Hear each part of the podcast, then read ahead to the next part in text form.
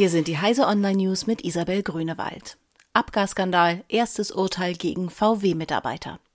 Erstmals wird die US-Justiz einen VW-Mitarbeiter für seine Rolle in der Dieselgate-Affäre verurteilen. Die Staatsanwaltschaft fordert drei Jahre Haft und eine Geldstrafe in Höhe von 20.000 Dollar für den langjährigen VW-Ingenieur.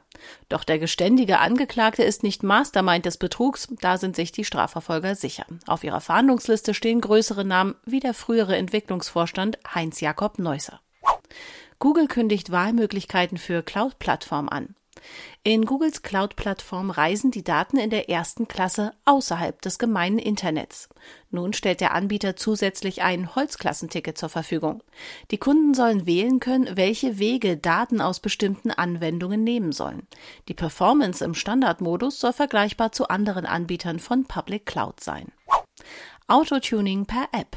Autos lassen sich inzwischen komplett per Software steuern. Das machen sich Tuner, Hacker und Bastler immer mehr für ihre Zwecke zunutze. Mit der App des Münchner Startups Carly lassen sich zum Beispiel bestimmte Funktionen in BMWs umprogrammieren, etwa die Blinker, Tagfahrleuchten und Scheibenwischer. PlayStation Now, Netflix für Spiele, jetzt in Deutschland verfügbar. Sony hat seinen Streaming-Service PlayStation Now nach abgeschlossener Beta-Phase jetzt auch in Deutschland gestartet.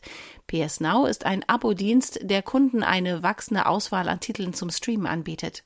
Die Spiele werden also nicht heruntergeladen oder per Datenträger installiert, sondern laufen auf einem Server. Über PS Now kann man beispielsweise Red Dead Redemption auf dem PC spielen. Diese und alle weiteren aktuellen Nachrichten finden Sie auf heise.de.